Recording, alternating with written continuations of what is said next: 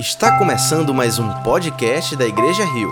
Esperamos que você seja profundamente abençoado com a mensagem de hoje. Boa tarde, família Rio.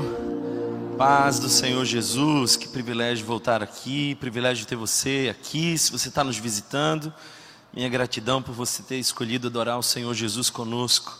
Quero convidar você a um tempo de oração, então, por favor.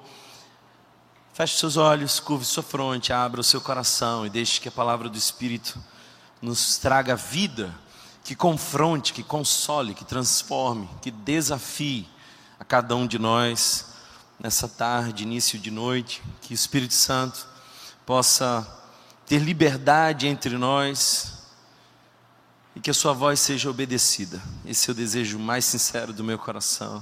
Jesus, Dependemos de Ti, Senhor. Da minha parte não há nada que eu possa trazer para edificar os meus irmãos, senão apenas a Tua palavra.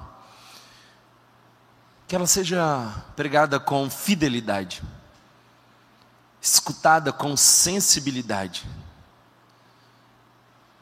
acolhida com fervor. Perdoa, Senhor, aquilo que um dia fomos. Corrija, Pai, quem hoje somos, dirija quem um dia seremos. E que o meditar do nosso coração seja agradável a Ti. Eu oro, Senhor, crendo que Tu nos ouve e que desejas transformar a nossa vida. Por isso, mais uma vez, nós te pedimos, fala conosco, fica conosco. Assim como disseram os discípulos de Emaús, fica conosco. Que assim seja para a glória do Teu nome. Amém. Amém. Abra sua Bíblia comigo, livro de Atos dos Apóstolos, livro escrito por Lucas. Eu quero convidar você a ler comigo uma passagem desse importante livro, capítulo de número 15, capítulo de número 15, verso 36 em diante. Capítulo de número 15, verso 36 em diante. Enquanto você abre, deixe-me dizer para você que esse livro é interessante, porque bem que ele também poderia se chamar não apenas Atos, mas Atas. Isso porque relata as, as experiências da igreja primitiva. Ele carrega narrativas importantes de como a igreja foi avançando no primeiro século.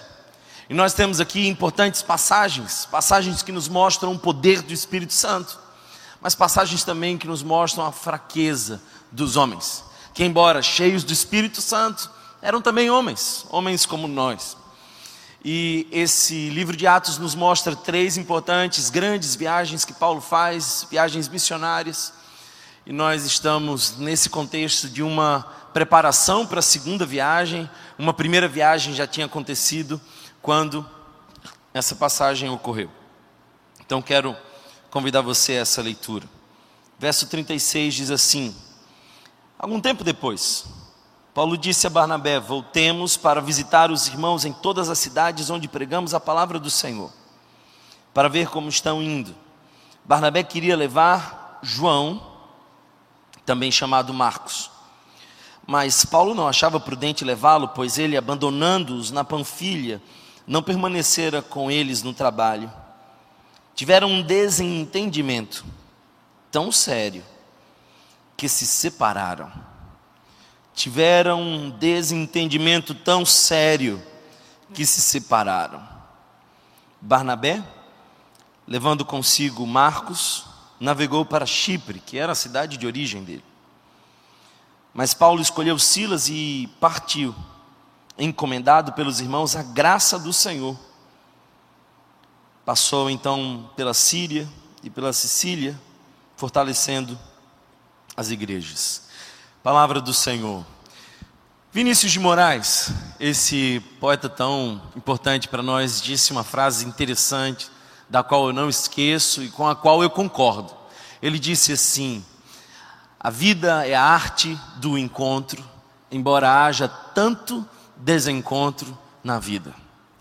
A vida é a arte do encontro, embora haja tanto desencontro na vida. Essa passagem nos mostra um desencontro. E não um desencontro qualquer, um desencontro entre dois homens de Deus, dois importantes homens de Deus. Eu quero que você lembre que Paulo, antes de entrar na igreja, ele era um perseguidor da igreja. E entrar na igreja não foi uma coisa fácil, porque essa igreja estava bastante desconfiada acerca das atitudes passadas de perseguição do que então se conhecia como Saulo. E uma pessoa muito importante que ajudou o próprio Paulo a ingressar dentro da igreja, especialmente dentro do, do colégio apostólico, foi Barnabé.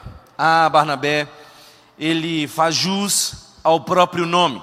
O nome Barnabé significa filho da consolação, e é isso que Barnabé é.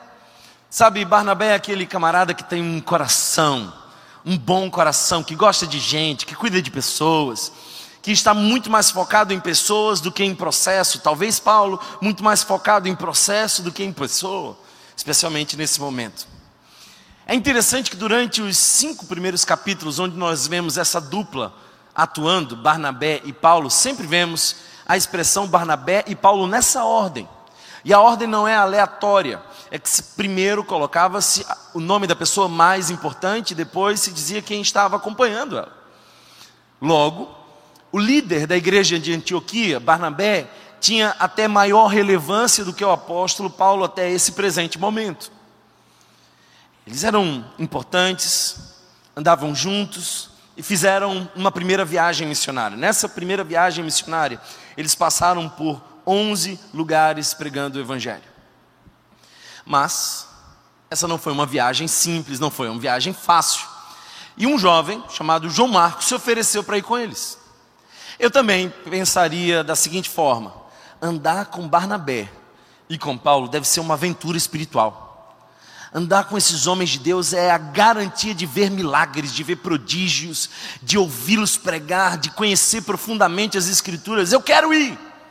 João Marcos queria se lançar nessa aventura, mas João Marcos esqueceu que essa não é uma aventura confortável, fácil, simples. E as perseguições começaram a apertar. E João Marcos foi acordando daquela fantasia de que seria uma viagem simples, fácil, apenas uma aventura. Quando chega na Panfilha, é o ápice para João Marcos. Quando eles estão ali naquela cidade, eles são cercados, ameaçados de morte, há um movimento que ameaça apedrejá-los. E eu penso, conjecturas minhas, que o próprio João Marcos disse: se eu escapar daqui, eu não quero nem mais ver a cara de Barnabé e Paulo, eles que sigam a viagem, eu estou fora. Eles escapam, graças a Deus, e João Marcos pula fora. Ele volta para casa, a viagem segue, depois eles voltam e ficam em Antioquia por três anos. Até que Paulo diz: está na hora de viajar de novo. Os estudiosos todos concordam que Paulo não passava muito tempo nesses lugares, o máximo de tempo que ele, que ele passava era três, quatro anos num determinado lugar. O coração de Paulo era esse coração apostólico, desbravador, de conhecer outras cidades levar o evangelho aonde o nome de Jesus ainda não era conhecido. E então, uma segunda viagem começou a ser planejada. E Barnabé lembrou de João Marcos. E provavelmente, imagino eu, foi falar com João Marcos e disse: Olha, você tem interesse em ir? Três anos se passaram, talvez João Marcos tenha amadurecido alguma coisa. Talvez agora ele sabe que não é apenas uma aventura ministerial, uma viagem missionária, é talvez colocar a própria vida em risco. Quando Paulo soube que Barnabé pretendia incluir João Marcos nessa viagem, Aí a coisa ficou feia. Porque homens de Deus também se desentendem. Homens de Deus também discordam. O clima foi ficando tenso. A palavra que Lucas utiliza para descrever essa conversa não é uma palavra qualquer, é uma palavra forte no grego. Não é apenas uma discordância de ideias, houve uma desavença. No popular, uma briga entre eles. Pensavam tão diferentes que caminharam em vias opostas. Barnabé voltou para Chipre. Chipre era a cidade dele. Muito provavelmente levou João Marcos. Foi acompanhar João Marcos, foi cuidar de João Marcos, investir nele. Por alguma razão, o coração de Barnabé decidiu acolher aquele menino. E por alguma razão, Paulo disse: Eu não trabalho com segundas chances.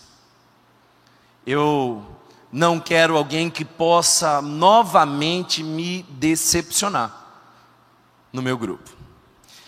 Que conflito, que conflito. Eu penso, irmãos, que nós estamos vivendo dias difíceis, onde as relações estão sendo postas em um ambiente tensionado, conflituoso, desgastante. Eu não sei você, mas a sensação que eu tenho e é também a de muitos aqui, eu sei, é que nós estamos torcendo para chegar logo o dia 30, porque assim a gente consegue salvar ainda algumas relações. É ou não é? Ontem eu recebi uma mensagem, e era a mensagem de uma jovem reclamando do ambiente da sua casa. E ela escutou dos seus pais o seguinte: talvez a gente se reencontre como família lá na Copa mas até lá o clima vai ficar tenso. Lamentavelmente, as relações são tão frágeis, se desfazem tão facilmente, vínculos que não duram como deviam durar. Pelo risco de João Marcos deixar a Paulo e a Barnabé novamente, Paulo quis deixar João Marcos. Essa discórdia, essa desavença pode ter sentido para ambos os lados. Talvez você seja do lado de Paulo e diga assim: Ué, o cara inventou de ir com a gente, amarelou no caminho, deixou a gente na mão, voltou e agora quer ir de novo. De jeito nenhum. Talvez você seja do time do Barnabé, que tem mais um coração, que quer insistir um pouco mais, que dá novas chances. A pergunta que eu quero fazer não é de que lado você está nessa desavença, mas é por que, que as nossas relações são tão frágeis. Essa é a pergunta central da minha reflexão hoje. Por que, que as nossas relações são tão frágeis? Um momento como esse só revela o quão frágil é muitas relações. E não é apenas esse cenário político que ameaça.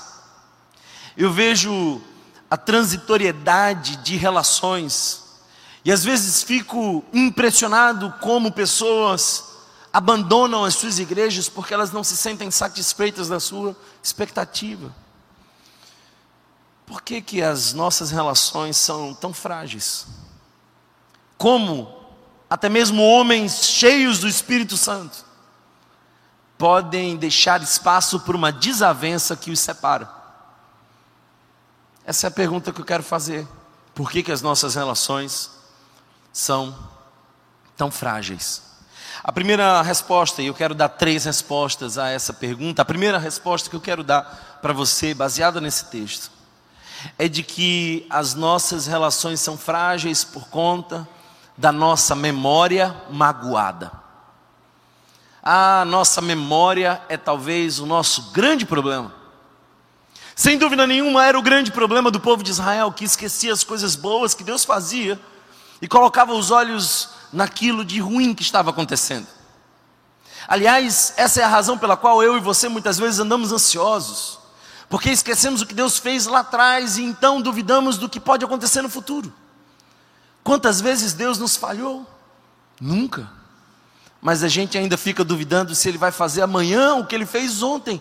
Sabe por quê? Porque a nossa memória é seletiva. Nós temos uma profunda inclinação a lembrar daquilo que nos causou dor e a esquecer com facilidade aquilo que nos causou prazer, aquilo pelo qual nós podíamos ser gratos. É interessante porque Barnabé demonstrou amor por Paulo. Barnabé foi um dos caras mais importantes no ministério de Paulo. Mas quando a desavença começou, Paulo só conseguia olhar para Barnabé como alguém associado a alguém que lhe decepcionou. Ah, é? Você apoia o João Marcos? Esse cara causou dores para a gente. Você está com ele. Se você está com ele, não pode estar tá comigo. Foi assim que Paulo tratou a relação. Por quê?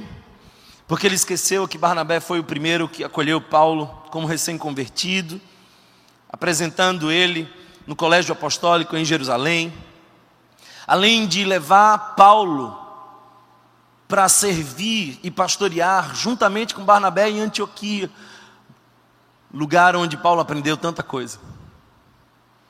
Sabe por que, que as nossas relações são frágeis? Porque a gente lembra das palavras que nos feriram semana passada e esquece toda uma relação que nos curou. Nós somos capazes de descartar as pessoas e desfazer os vínculos, porque, por alguma razão, algum motivo, nós fomos machucados pelo outro e ignoramos o fato de que esse outro já foi para nós colo, cura, suporte, apoio, ensino. Essa é a nossa memória. E dizem por aí, eu sei que você já ouviu isso, dizem por aí assim: você não pode mudar o seu passado, mas pode fazer um novo futuro. Já ouviu isso? Quem já ouviu isso? Todo mundo. Pois eu quero afirmar para você que eu discordo dessa frase. Eu quero dizer para você que você pode mudar o seu passado. Como? Você pode mudar o seu passado? Pode. E eu vou te ensinar hoje o que, que você chama de passado. Você chama de passado uma seleção de fatos. Você não lembra de tudo. Você não guardou, guardou na memória todos os acontecimentos, você guardou alguns. Perguntei para um amigo hoje, seu pai foi no seu casamento? Ele falou assim: não lembro. Aí eu falei, mas você lembra de uma cena de dor com ele? Ah, lembro. Todos nós somos assim. Nós guardamos com muito mais facilidade as cenas dolorosas. Logo, nós não podemos chamar o nosso passado de total. Ele é parcial. Ele é aquilo que a gente guardou dele. E um detalhe: a gente foi fazendo cortes acerca da nossa vivência, foi guardando algumas dessas vivências na memória e antes de guardá-la nós atribuímos significado. Então a gente disse assim: essa cena significa abandono. Essa cena significa dureza e não me deu importância. Essa cena significa que eu fui traído, machucado. E a gente vai guardando aquilo. Mas quem disse que aquela cena significa isso mesmo? Eu, por exemplo, tenho algumas cenas guardadas dentro de mim que eu chamei de indiferença, dei o significado de desamparo, carimbei com a palavra desinteresse. E aí depois eu revisitei essas cenas e dei a elas outro significado. Não significados mais onde eu era vítima, mas onde eu tentava compreender aquele que não me deu o que eu gostaria que me desse. Porque é fácil você culpar o seu pai e dizer foi omisso, foi frio. A pergunta é se seu pai teve afeto, se sabe amar se um dia recebeu para poder te entregar. Nota como isso tudo vai mudando. Então, aquilo que você chama de passado nada mais é do que uma seleção de fatos que você guardou e, antes de fazê-lo, atribuiu um significado que você imprimiu a partir de si mesmo, com leituras e interpretações subjetivas. Então, se a gente descobre que o nosso passado não é apenas essa seleção, e que não realmente significa isso que a gente disse que significava, a gente muda o passado. Sabe qual é o grande problema da gente? É que a nossa memória é magoada. A gente vai selecionar aquilo que doeu em nós. Quantos abraços você não lembra, Mas as palavras duras, ah, você guarda elas com você. Quantos incentivos, encorajamentos, lições você não lembra. Mas aquela discussão foi um soco no seu estômago, eu jamais esquecerei. Quantas coisas vocês têm em comum e concordam, você não lembra. Mas quando você descobriu que aquele camarada votava naquele candidato, foi o inferno. Essa memória da gente, que insiste em esquecer a bondade e em guardar as dores. Por que, que as nossas relações são frágeis? É por conta disso. É a nossa memória. Quando Barnabé e Paulo entraram num conflito, Paulo não olhou para Barnabé dizendo: Sabe de uma coisa, esse cara me deu uma segunda chance. E o que ele fez comigo, está querendo fazer com João Marcos. Então, se um dia eu desfrutei do Barnabé coração, como é que eu não vou deixar o Barnabé usar o coração dele para uma outra pessoa? Alguém está entendendo essa palavra? problema da gente é que a gente faz a hermenêutica do detalhe. Esse é o problema. A gente vai guardar aquilo que nos ofendeu. Aliás, eu preciso dizer uma coisa para você. Nós vivemos numa geração que se ofende muito facilmente. Meu Deus. É a geração mais melindrosa que já existiu. Eu quero te dizer uma coisa, e por favor, escute isso. Ser ofendido por alguém é um evento. Tornar-se o ser ofendido é uma escolha. Você está dirigindo, o camarada lhe, lhe tranca, ele baixa o vidro e faz menção à sua mãe. Você tem duas opiniões. A primeira delas é se engajar naquela ofensa, se sentir ofendido, morar na mágoa e falar também da senhora mãe dele. A segunda é você dizer: Olha, eu conheço a minha mãezinha, essa afirmação não procede, ela é uma senhora de caráter, esse, esse ser tem uma leitura equivocada acerca da procedência da minha mãe. Tô nem aí para ele. Vai, abençoado. Que é assim que o crente xinga alguém, né? Abençoado. Por dentro daquela vontade de dizer outra coisa, meu irmão. Você ser ofendido por alguém não é uma escolha sua. Você morar naquela ofensa é uma escolha sua. O que fizeram com você, pouco importa. O que importa é o que você vai fazer do que fizeram com você. Se você senta no lugar de vítima e chora para o resto da vida, ou se você sai de lá e decide não ser um guarda-roupa de ofensas, um almoxarifado de palavras negativas. Esse é o problema, irmãos. Nós damos foco naquilo que nos dói com muito mais facilidade do que lembramos aquilo que nos edificou. Nós chamamos isso na filosofia de hermenêutica do detalhe. É a pessoa que construiu quase que a totalidade de uma relação positiva, mas um dia ela acordou ruim. E ela falou que não devia. E aquilo feriu você e você nunca mais vai olhar para aquela pessoa da mesma forma. Por quê? Porque você considera o detalhe e não a parte maior. A ofensa pode virar uma prisão. E você é quem decide se vai ficar aprisionado nela ou não. Você é quem decide.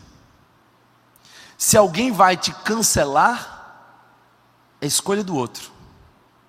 Mas se você vai ser o cancelado, a escolha é sua.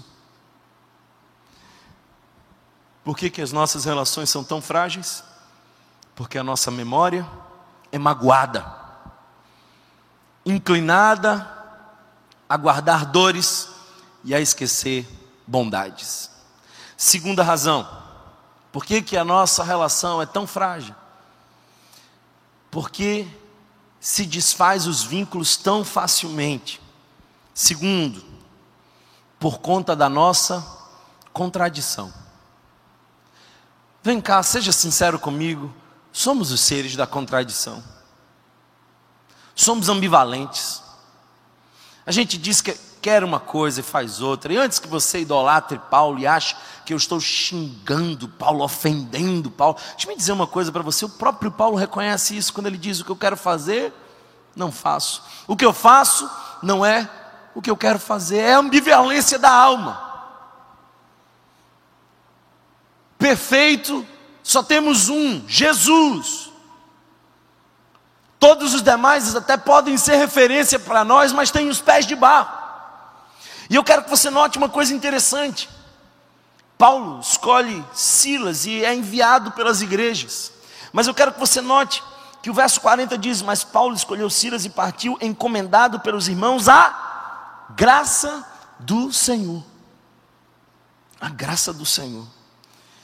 Olha só que coisa interessante, quando a gente lê as cartas do apóstolo Paulo, a gente percebe que o conceito fundante da doutrina paulina é a graça. Agora, entre você explicar a graça e viver a graça, aí é diferente. Paulo teve muitas chances de explicar a graça, mas essa foi uma opção que ele teve de viver a graça. Ele falou bem sobre a graça, mas nessa ocasião podia ter sido mais gracioso. Por que, que a gente entra em tantas desavenças e as nossas relações se desfazem, porque somos os seres da contradição. A gente lamenta porque foi julgado enquanto julga o outro todo o tempo. Sabe, irmãos, é difícil lidar com a contradição do outro. Deixe-me explicar melhor isso aqui. A sua contradição não é um problema. Aliás, a sua contradição você chama de sinceridade. A contradição do outro você chama de incoerência. É ou não é? A contradição em você é virtude. Eu fui sincero. Eu fui autêntico. Mas a contradição do outro é incoerência inaceitável. Eu tenho a sensação de que a gente quer, frequentemente, que o outro alcance o padrão que nem mesmo nós temos.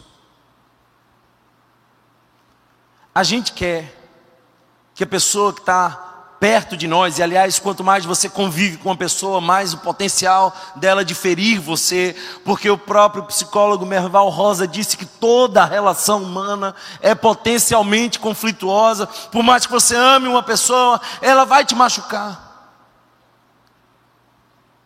E, infelizmente, irmãos, a contradição do outro é insuportável porque a gente não pode aceitar que o outro seja como nós, falhos. Como nós. Somos inconsistentes, dizemos coisas das quais nós nos arrependemos, falamos do jeito que não devíamos falar. E essa é uma passagem onde o pregador da graça devia ter vivido um pouco mais o que pregou na cabeça de Barnabé, consolar Marcos era mais importante que acompanhar Paulo. Cuidar daquele jovem era mais importante do que avançar numa obra missionária junto com o prodígio Paulo. Somos julgadores do outro, mas acolhedores de nós mesmos. Eu penso, irmãos, que antes de você resistir a perdoar o outro, lembre-se que você também já foi perdoado. Uma pessoa me escreveu outro dia dizendo assim: Olha, me dê uma dica sobre como perdoar uma pessoa. Simples demais. A dica de ouro para como você perdoar uma pessoa. Lembre-se que você não é melhor que ela e já foi perdoado também. E se isso não for bastante, eu te digo, a tua dívida perdoada foi muito maior do que a dívida que você tem que perdoar. Às vezes a gente risca pessoas da nossa lista e diz: nunca mais. Meu Deus, como a gente pode ser chamado de agentes da reconciliação? Como nós podemos carregar a convicção de que fomos perdoados dos nossos pecados totalmente pela graça? E ainda olhar para um outro e dizer: Eu não perdoo. Sabe por que, que você resiste a perdoar o outro? Porque você tem uma visão superestimada de você. Você está dizendo assim: Eu não sou ruim como esse não sou pecador como esse, não faria o que esse cara fez. E o Evangelho põe todo mundo no mesmo nível. Por que, que as relações são tão frágeis? É porque a gente não suporta a contradição do outro, mas a gente suporta, acolhe, ignora, finge que não viu a nossa própria contradição. Aí a gente vai se sentindo melhor, superior. A gente vai se sentindo superior. Eu fico pensando, irmãos, que nesse tempo difícil de polarização política, o combustível para tanta briga é porque frequentemente a gente se sente superior ao outro. E desconhece o fato de que o outro tem uma história diferente da nossa escutou coisas diferentes da que ouvimos, leu o jornal diferente do que lemos, teve experiências diferentes da que nós tivemos. E talvez o outro não tenha ainda a chance de ter a sua consciência. Então a gente separa, a gente exclui. Não, é Barnabé dizendo: você ainda não está pronto mas vamos caminhar. Vamos caminhar. Terceira razão pela qual eu acho que as relações são frágeis. A nossa expectativa. Por causa da nossa expectativa. Eu sinto, irmãos, que nós muitas vezes sequer estamos nos relacionando com o outro. Às vezes nós estamos nos relacionando com a expectativa do outro. Tem gente, e eu vou fazer casamentos com muita frequência, eu tenho essa sensação. Eu tenho a sensação de que eu estou casando indivíduos que sequer conhecem um ao outro. Eles projetaram o que queriam ver no outro. E aí os primeiros anos de casamento vão frustrando o indivíduo. E eles vão percebendo, meu Deus, não é nada do que eu pensei. Bem-vindo ao casamento. Não é nada do que você pensou, então agora você começou o casamento de fato. Porque enquanto você estava pensando, você estava projetando, estava desenhando, eu queria um marido assim, eu queria um marido daquele jeito, ah, eu queria uma esposa daquela forma. E a gente tem essa neurose de querer juntar todas as virtudes numa só pessoa, né? Então você fica dizendo assim: olha, eu queria a virtude daquela minha ex, com com a sabedoria da minha mãe, com o carinho daquela professora que eu tive na infância, tudo junto numa pessoa só, você vai se relacionar, é diferente, irmão, é diferente. Qual o problema do casamento? É a nossa expectativa. A nossa expectativa. Paulo tinha a expectativa de que João Marcos fosse como ele. De que lidasse com o sofrimento da mesma forma que ele, que tivesse pronto como ele. Eu sinto que uma das características de uma verdadeira amizade é a inutilidade. Quanto mais inútil é a amizade, para mim, me parece mais verdadeira. Escute isso. Quando a gente se relaciona com alguém que é um amigo para, aquilo tem um caráter funcional. Eu estou trabalhando com alguém. Mas tem aquelas amizades inúteis. Sabe aquelas amizades assim? Se tiver ou não tiver, não muda a logística da sua vida. Ah, dessa que é boa. Amizade boa é aquela que você encontra para não fazer nada, para não ter pauta na conversa. Eu penso que muitas das relações que não funcionam, que são descartadas, são as relações que foram desenhadas para servir você. Quer ver uma coisa? Os amigos da, da, faculdade, você tem ainda?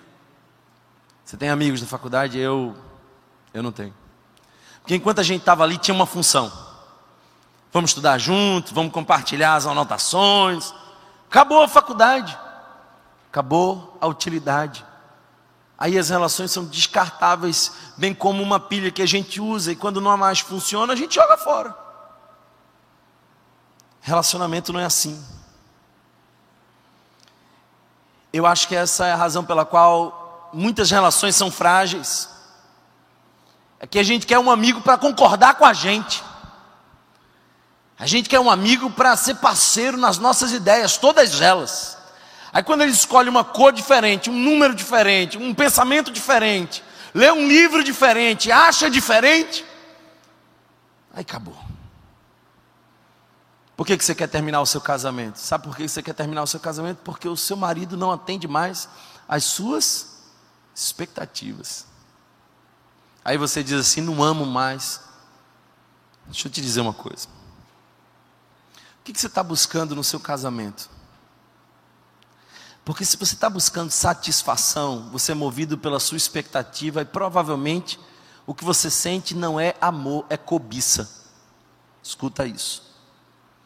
Te disseram que o contrário do amor é o ódio. Mentiram. O contrário do amor não é o ódio.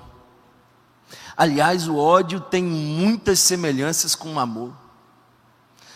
Tanto quem ama quanto quem odeia tem a atenção cativada.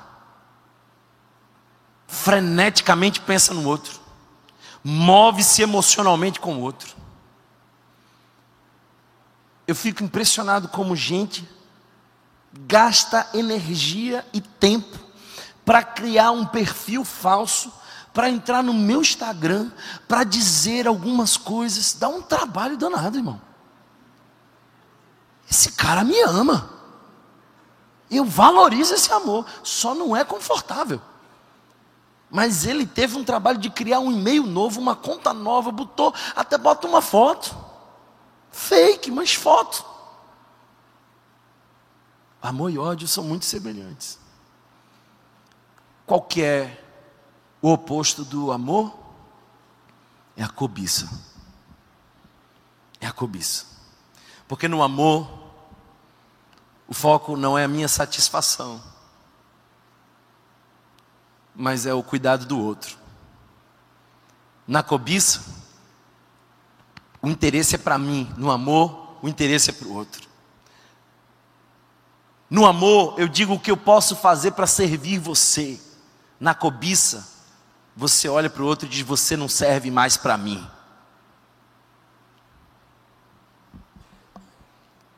Essa é a diferença de Jesus e Judas. Porque senão, perceba como Paulo vai construindo o capítulo 2 de Filipenses. Ele vai falando de Jesus como aquele que esvaziou-se de sua glória, abandonou temporariamente a mansão celeste, o conforto da eternidade e pisou no chão da terra, se humilhou, não apenas veio como homem, mas veio como um homem que se torna um servo e que vai sendo humilhado processualmente até chegar à cruz.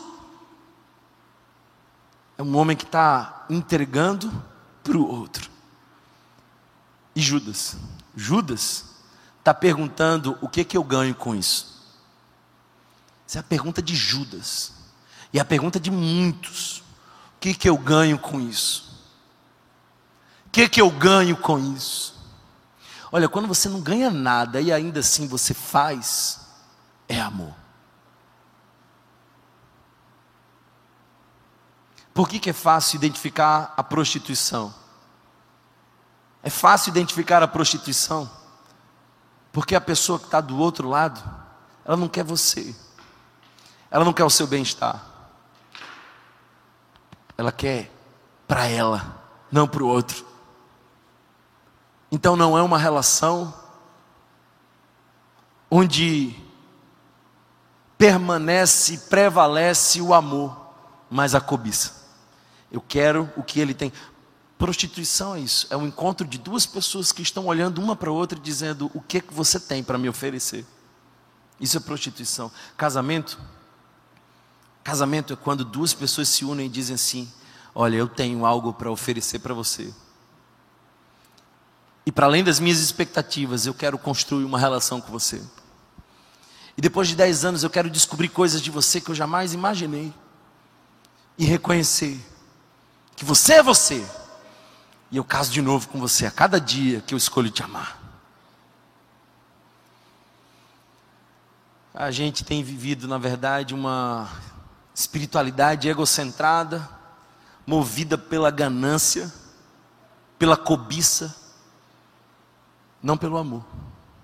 Porque a fé cristã diz que nós servimos a Deus porque amamos a Deus, fomos constrangidos, fomos amados de tal modo que agora o amamos.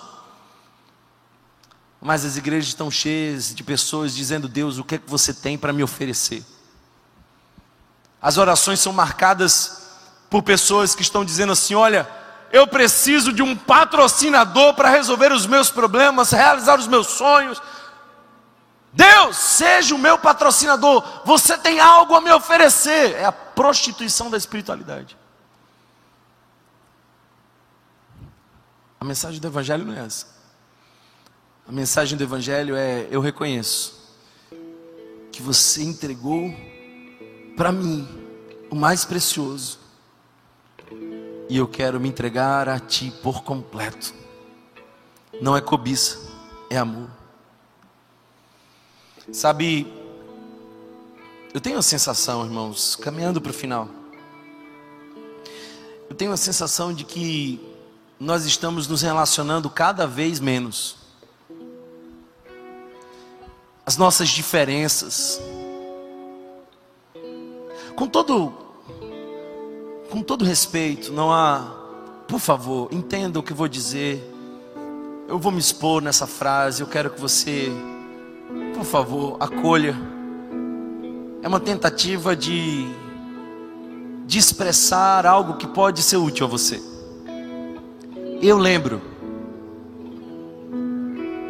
eleições atrás, sempre houve polarização entre eleições.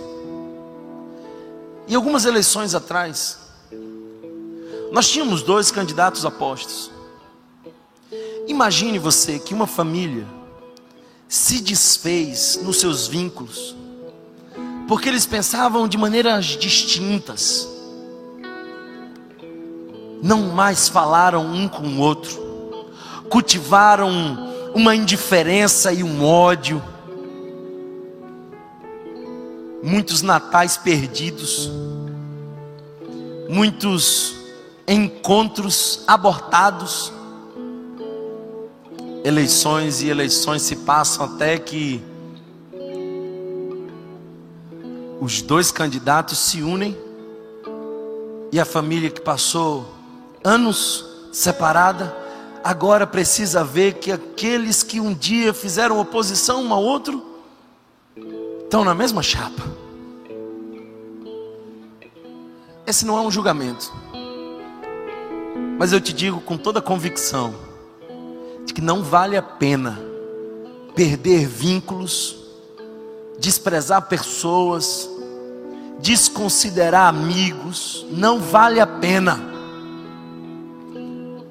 Não vale a pena. Por um cenário como esse, que em breve vai passar. Não vale a pena. Não vale a pena. E se você vai nesse caminho, eu te digo, você não vai mais conseguir se relacionar com ninguém, só com a projeção de você mesmo. Eu lembro de um filme, eu acho que vocês também vão lembrar desse filme. A maioria de nós viu esse filme. O título do filme é O Náufrago. Lembra desse filme? O Náufrago. E se você não viu, eu vou te dar um spoiler, você nem precisa mais ver.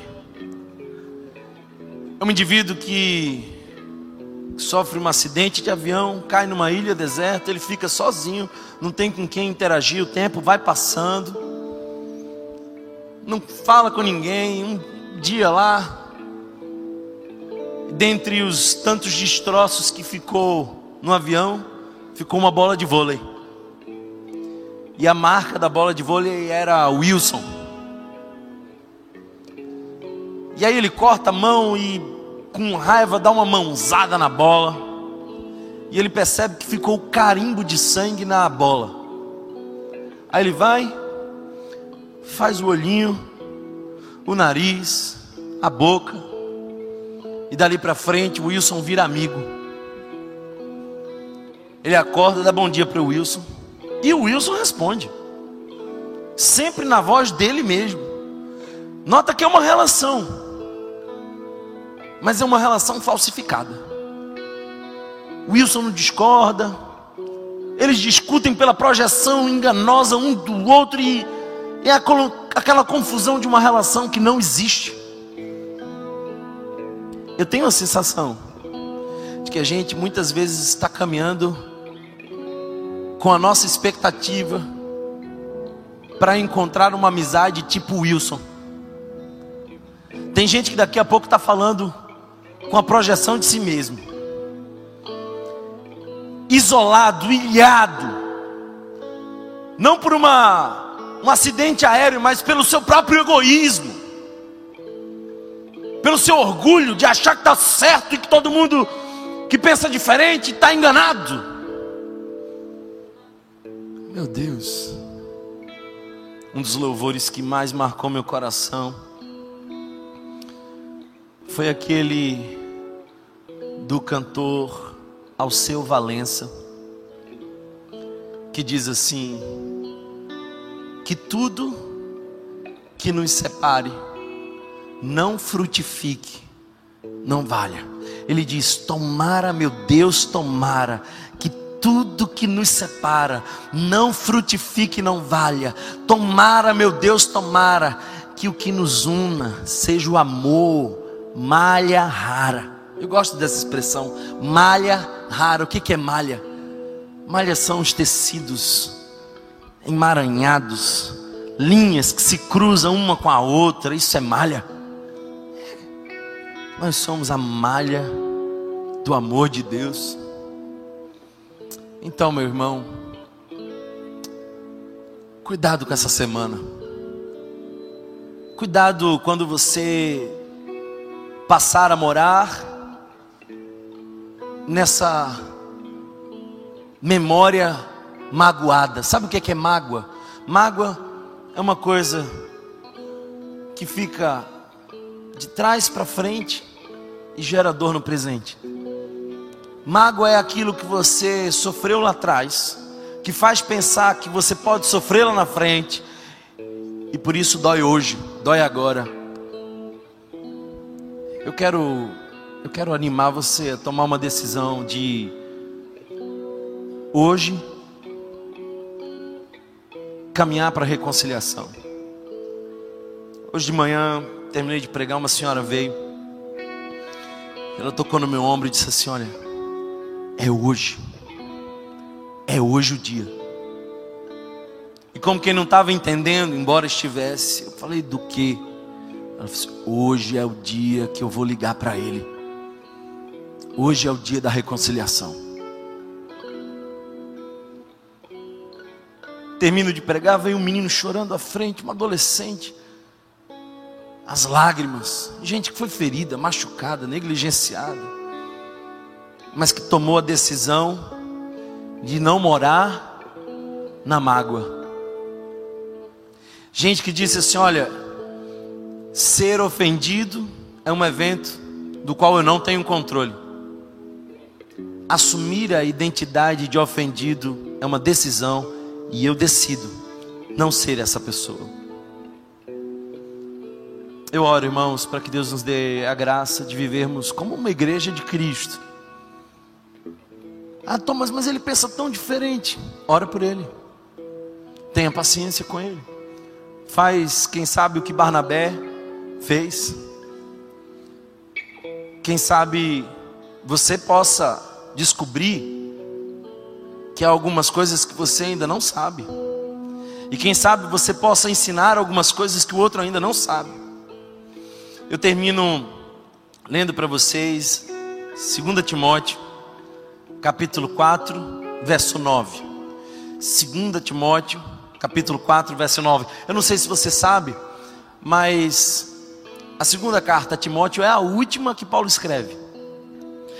Paulo já está preso em Roma e ele sabe da sua morte certa, iminente, próxima. Tanto que ele escreve: Estou sendo oferecido como libação. Paulo sabe que está prestes a morrer.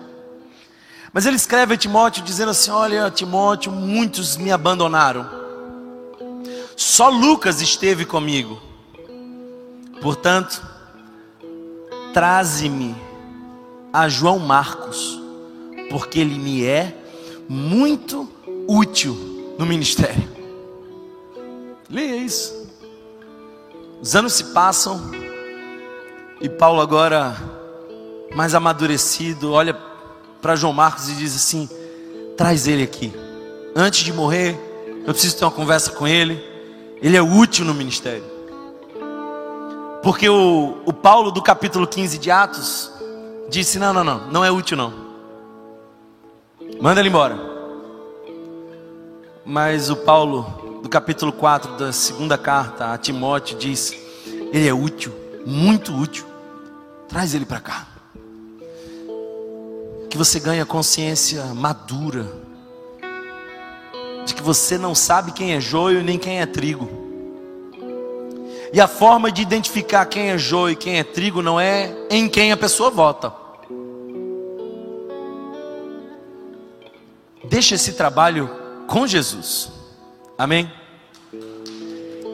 Deixa esse trabalho com Jesus. A sua missão não é separar joio e trigo. Quem é cristão, quem não é cristão. Esquece isso. Não é você quem diz quem é joio e quem é trigo. Eu até digo ousadamente que pela graça de Deus e pela atuação do Espírito Santo, até quem é joio, no processo Deus pode fazer trigo.